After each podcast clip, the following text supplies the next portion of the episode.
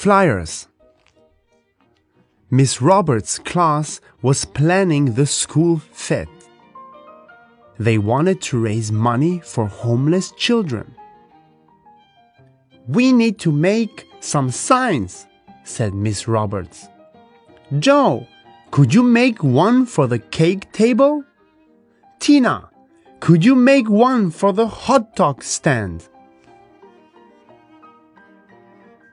James, said Miss Roberts, will you see to the flyers? We'll need lots of them to bring in the crowds. Brainstorm some ideas and then use the computer. James went to the computer room. Where can I find lots of flyers for the school fete? He thought. Then he had some ideas. He sent an email to the airport it said, Our school is having a fete to raise money for homeless children. Please, can you send us an aeroplane? Soon an email came back from the airport. We will see what we can do, it said. Yes, said James. Then he sent an email to the bird center at the zoo. It said, our school is having a fete to raise money for homeless children. Please can you send us some birds to show at the fete? An email came back. It said, We will see what we can do. Yes, said James. Then James sent an email to the butterfly farm. He sent an email to the toy shop just then, Miss Roberts came in. How are you getting on with the flyers? she asked. Don't worry, Miss Roberts, said James. There will be lots of flyers for the school fete.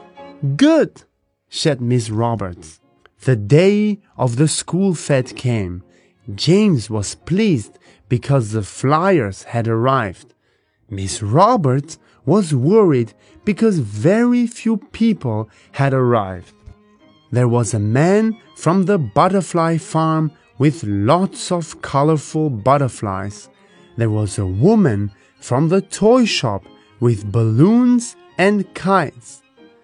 There was a man feeding an owl that sat on his hand.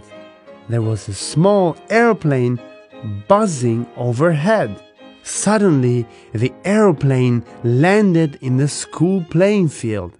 The pilot got out. Just what you think you are doing, said Miss Roberts crossly. He's one of the flyers, said James. What do you mean, James? asked Miss Roberts.